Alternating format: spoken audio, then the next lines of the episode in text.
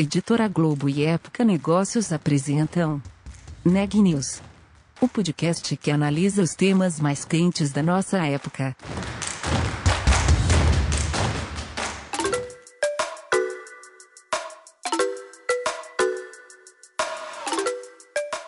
Olá, meu nome é Marisa Dangil, eu sou da Época Negócios e você está ouvindo mais um episódio do NEC News, nossa série de podcasts sobre como navegar e liderar em tempos de incerteza. A entrevista de hoje foi feita pela repórter Renata Turbiani. Ela conversou com um executivo da ArcelorMittal sobre a aproximação da empresa com o mundo das startups. Conta mais pra gente, Renata. Eu conversei com o Rodrigo Carazoli, gerente-geral de inovação, novos negócios e Assolab Ventures da ArcelorMittal. Na nossa conversa, ele falou sobre o primeiro investimento do fundo de 110 milhões que a empresa lançou focado em startups, é, que foi na Aval Tecnologia, e também analisou o quanto o ecossistema de inovação evoluiu ao longo dos anos e os benefícios que o investimento em startups traz para as companhias. Confira a seguir. Rodrigo, muito bem-vindo, obrigada pela tua participação aqui com a gente. É, hoje a nossa conversa vai ser sobre o fundo que a ArcelorMittal é, lançou recentemente, né? Então, queria saber por que, que a empresa criou esse fundo e quais são os benefícios que essa aproximação com esse mundo das startups, né, que investir nessas empresas mais inovadoras, o que, que isso traz para a empresa, para a organização?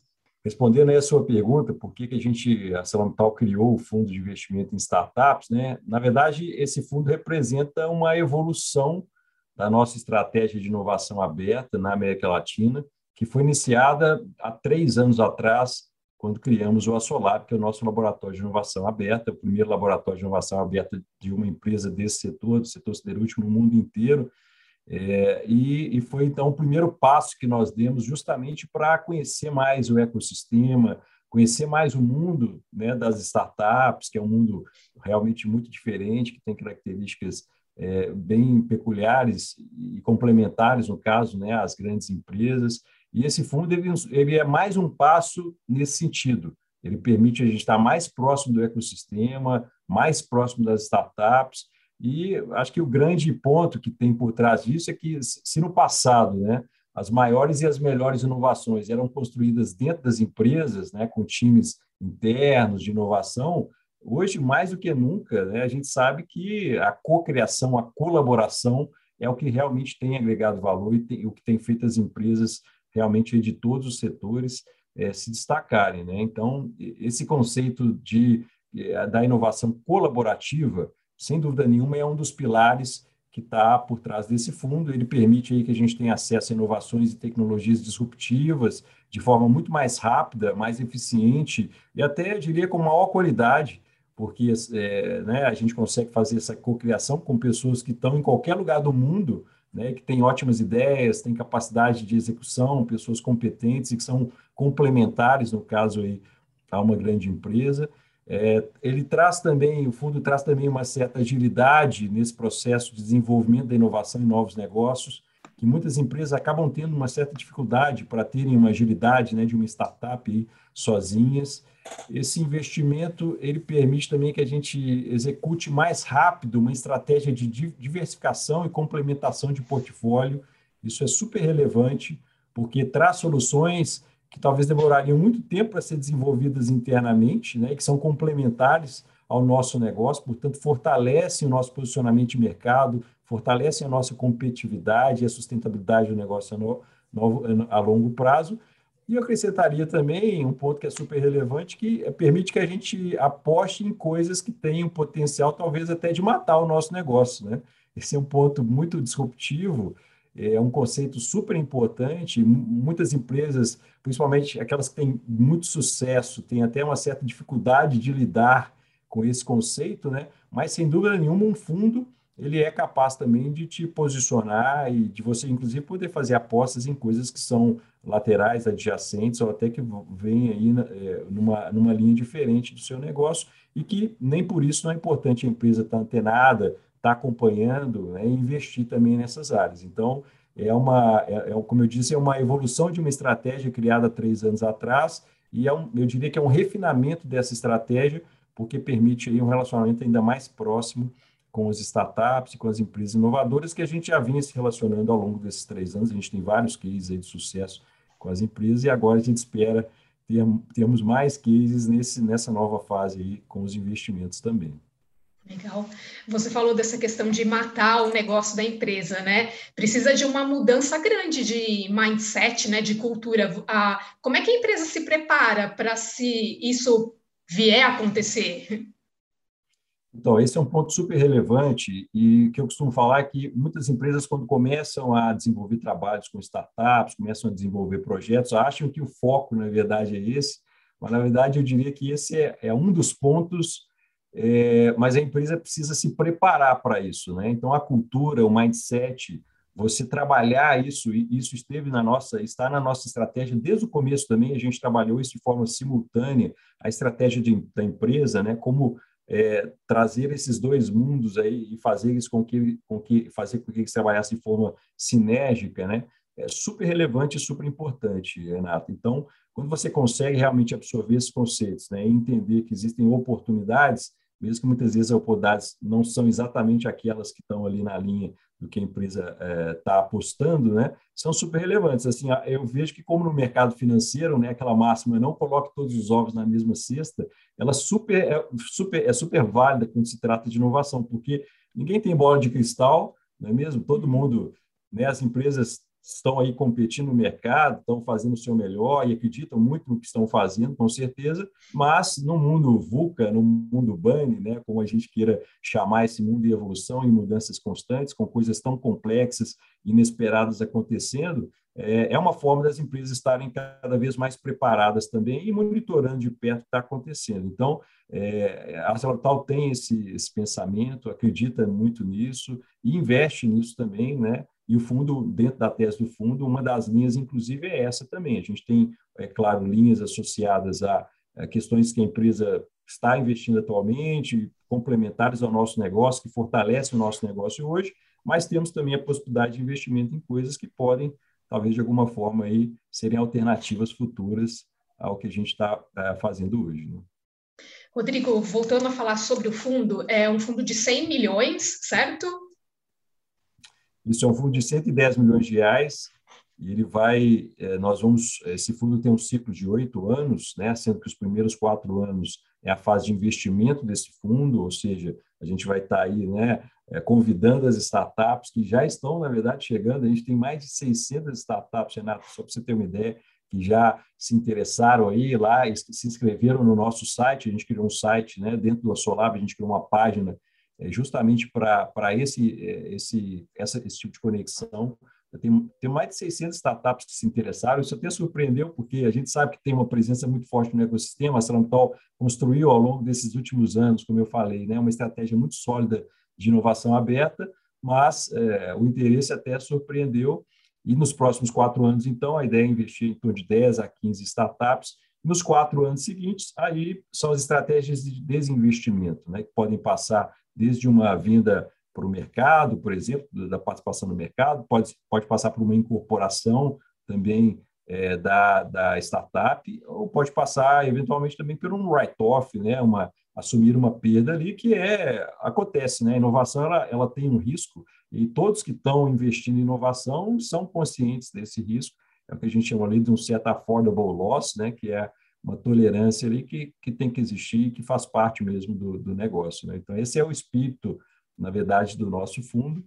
E, como eu falei, esses quatro anos de investimento eles vão ser guiados por uma tese. Né? Essa tese tem lá vários pontos que são relevantes que a empresa acredita é, para que a gente guie essa procura aí dos, dos parceiros. Né? Eu costumo falar também que a gente acha que são as empresas que escolhem as startups, né? mas a história não é bem essa. As, boas startups também escolhem as empresas, porque não é uma relação que só um lado ganha. Para que ela seja sustentável, né, ela tem que ser uma relação de ganha-ganha, efetivamente. Então, assim como a empresa escolhe a startup, a startup também escolhe a empresa, porque a liquidez do mercado hoje é muito grande, a gente sabe, né? e não é só uma questão de dinheiro. Né? Acho que esse é um ponto muito importante. Vai muito além do dinheiro, na verdade.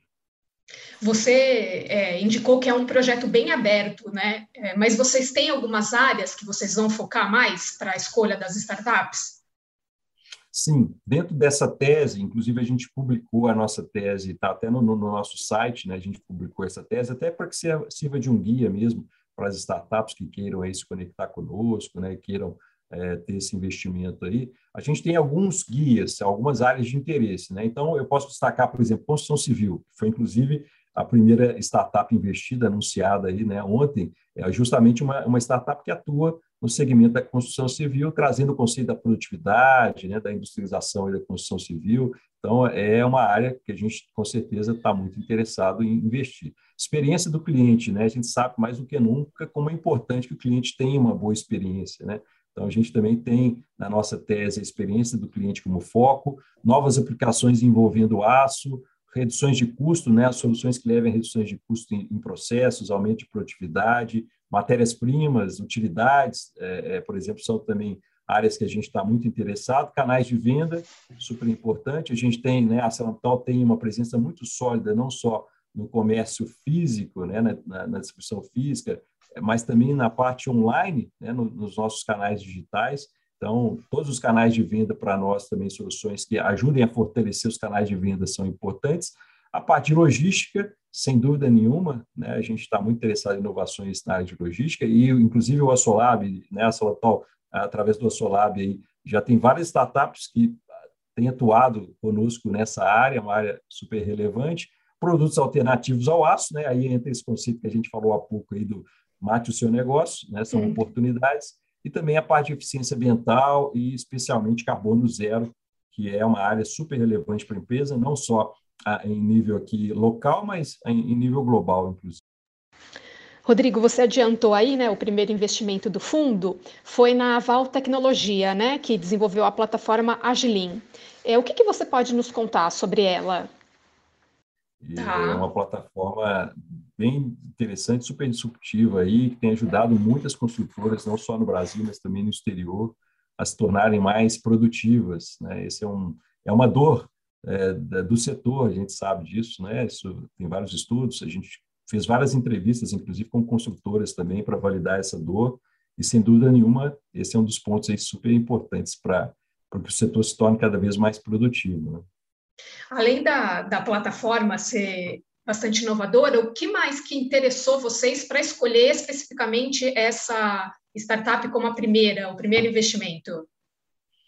Então, acho que existem pontos importantes, porque quando a gente vai olhar um investimento, né, a gente não olha só, é, a gente olha um conjunto de coisas, né? E dentro desse conjunto de coisas, sem dúvida nenhuma, uma das principais é o time de empreendedores, né? Quem são as pessoas que estão por trás ali daquele projeto, né? qual é o perfil dessas pessoas, qual é a capacidade delas de realmente executarem aquilo ali que elas estão vendendo, porque a maior parte dessas startups são startups early stage, né? elas estão ali no começo de uma jornada, é claro que elas já têm clientes, elas já têm um posicionamento de mercado, mas elas, elas ainda vão passar por uma fase grande de crescimento, de aceleração. Então, é, é, a gente olha muito para o time que está por trás e vê se essas pessoas têm realmente essa, essa competência, essa capacidade de fazer aquilo que elas estão se propondo a fazer. Então, esse é um primeiro ponto super importante. E, sem dúvida nenhuma, a, na AGE a gente confia muito, porque os empreendedores são é, muito experientes, conhecem o setor, já, já estiveram por trás também de construtoras né, e, e sofreram essas dores na prática, então eles entendem daquilo que eles estão é, é, fazendo. Então, esse é um ponto super importante. Né? O segundo é o mercado, realmente, né?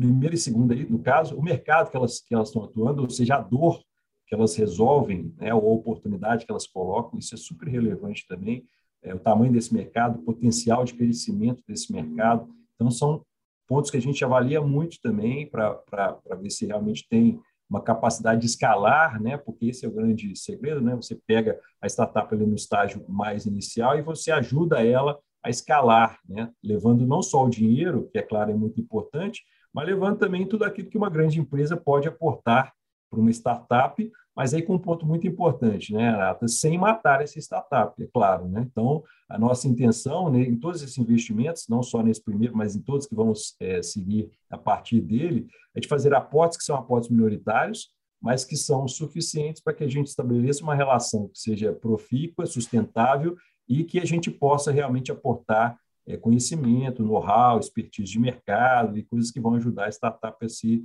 desenvolver. Né? E o terceiro ponto que eu estava falando aí, então eu falei de mercado, falei do time de empreendedores, o terceiro ponto super relevante também é o produto, né? a qualidade do produto. No caso, a plataforma Agem, que é formada por software e um dispositivo também, é, IoT, né? da internet das coisas conectadas aí no conceito da indústria 4.0, geram realmente um diferencial é importante para as construtoras. Facilitam muito o processo de coleta de dados, então, esses são os pontos que nos aproximaram aí e fizeram que, com que a gente é, é, tivesse essa parceria com a, com a Aval Tecnologia, proprietária aí da plataforma Agile. Tem alguma coisa que você pode adiantar já dos próximos investimentos? Pelo menos a área que vocês estão buscando, Sim. que já, já selecionaram? Sim, a gente tem pelo menos mais dois em discussão, um deles já em fase bem avançada, é, que é uma startup na área de energia, né, uma Energy Tech, é, que é um setor também super importante, né, que se enquadra aí na nossa tese também, é um setor super relevante é, para, não só para a ArcelorMittal, eu diria né, para o Brasil, para o mundo, o setor de energia tem crescido cada vez mais, né, muitos investimentos nessa área. Então, é uma startup também que tem um, uma solução bastante disruptiva é, e com empreendedores também bastante experientes. Então, esse, esse segundo investimento em breve vai ser anunciado, acredito aí por volta de outubro deve ser anunciado. Ele também preenche esses requisitos aí. É, e a gente nota também, acho que esse é um, um ponto importante, né? A, a, gente tem que notar que somos capazes de ajudar essa startup a se, a se desenvolver. Né? É, como eu falei, nós somos um fundo de corporate venture capital, né? não somente um fundo, de, não um fundo de venture capital. Né? Então, o nosso interesse não é financeiro, primeiramente, nosso interesse é estratégico. Então, a gente tem que entender que nós dois somados, a Celamital mais startup, somos capazes de alavancar né, essa, esse negócio. Então, é, esse segundo caso também é um caso que se enquadra nesse, nesse perfil. Vocês vão fazer todo um trabalho de mentoria também, né? De o chamado, não aplicar o conceito do smart money nesse projeto, certo? Como é que vai funcionar isso? Exatamente, o conceito do smart money. Só para você ter uma ideia, como, como a gente, é, a governança desse fundo, né? Nós temos um time de 15 pessoas, 15 executivos é, de alto nível da empresa, de várias áreas diferentes, que foram convidados a compor um comitê. E esse comitê vai ser justamente responsável pelo, por esse suporte é, na fase inicial, né, primeiro para validar o fit, é super importante a validação do fit estratégico na fase inicial, né, e na fase pós-assinatura é, do contrato, é, ajudar justamente nessa desenvolvimento da startup e é, captura dos ganhos, é, dos, dos, ganhos que forem é, próprios ali, né, específicos, combinados ali com a startup. Então, a gente tem esse time de executivos da ArcelorMittal, são aí de, é, mais de 13, 13, 15 pessoas de várias áreas diferentes do negócio. E nós temos também uma gestora, né? Esse fundo é um fundo que tem um nível de governança bem elevado, é um fundo registrado na CVM, e ele tem uma gestora, que é a Valitech Capital, é, que tem um time também super especializado é, em investimentos é, e em justamente ajudar as startups a se desenvolverem também. Então, é uma, uma somatória de esforços aí no caso, pessoas da empresa, pessoas do mercado, é, e todas juntas com esse mesmo propósito aí de escalar esses negócios e fazer com que se tornem negócios relevantes, com presença é, importante aí é, nos mercados em que atuam. Né? Legal. Rodrigo, você comentou né, que vocês iniciaram essa jornada é, mais intensa de inovação, olhando para esse, esse ecossistema de startup há três anos com o lançamento do Assolab. É, o quanto você vê que evoluiu, porque é um mercado que está em constante mudança, né? As coisas acontecem muito rápido. Como é que você avalia de quando vocês iniciaram essa jornada para agora? O quanto mudou esse, esse mercado? Olha, incrível, incrível, sim. Eu costumo brincar que cada ano na inovação equivale a pelo menos três anos, porque as coisas acontecem muito rápido. É, eu vejo quando a gente começou, existiam algumas iniciativas no nosso setor, como eu falei, laboratório de inovação, né? O Asolap foi o primeiro aí no mundo, até né, no grupo não existia uma iniciativa desse, dessa forma, no, no, setor aí no mundo também não existia. E eu vejo um amadurecimento muito grande, sabe?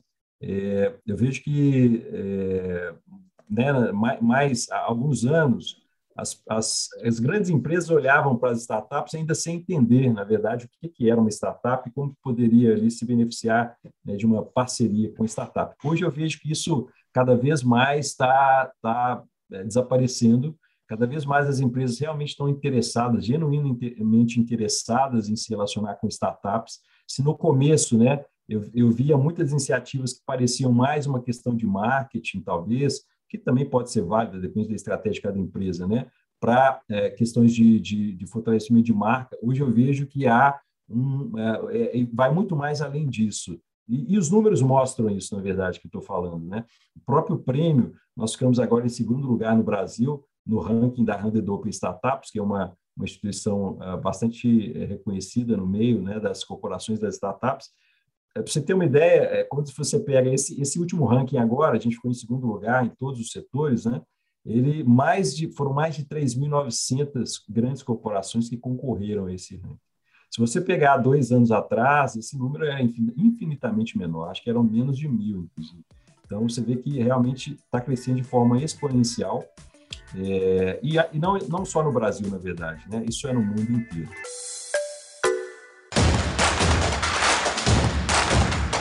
Esse podcast é um oferecimento de Época Negócios. Inspiração para inovar. Não deixe de conferir nossos outros podcasts. Presidente Entrevista Presidente. The Office. E os negócios da nossa época. Ouça, acompanhe, compartilhe. Vamos fazer deste podcast o nosso ponto de encontro.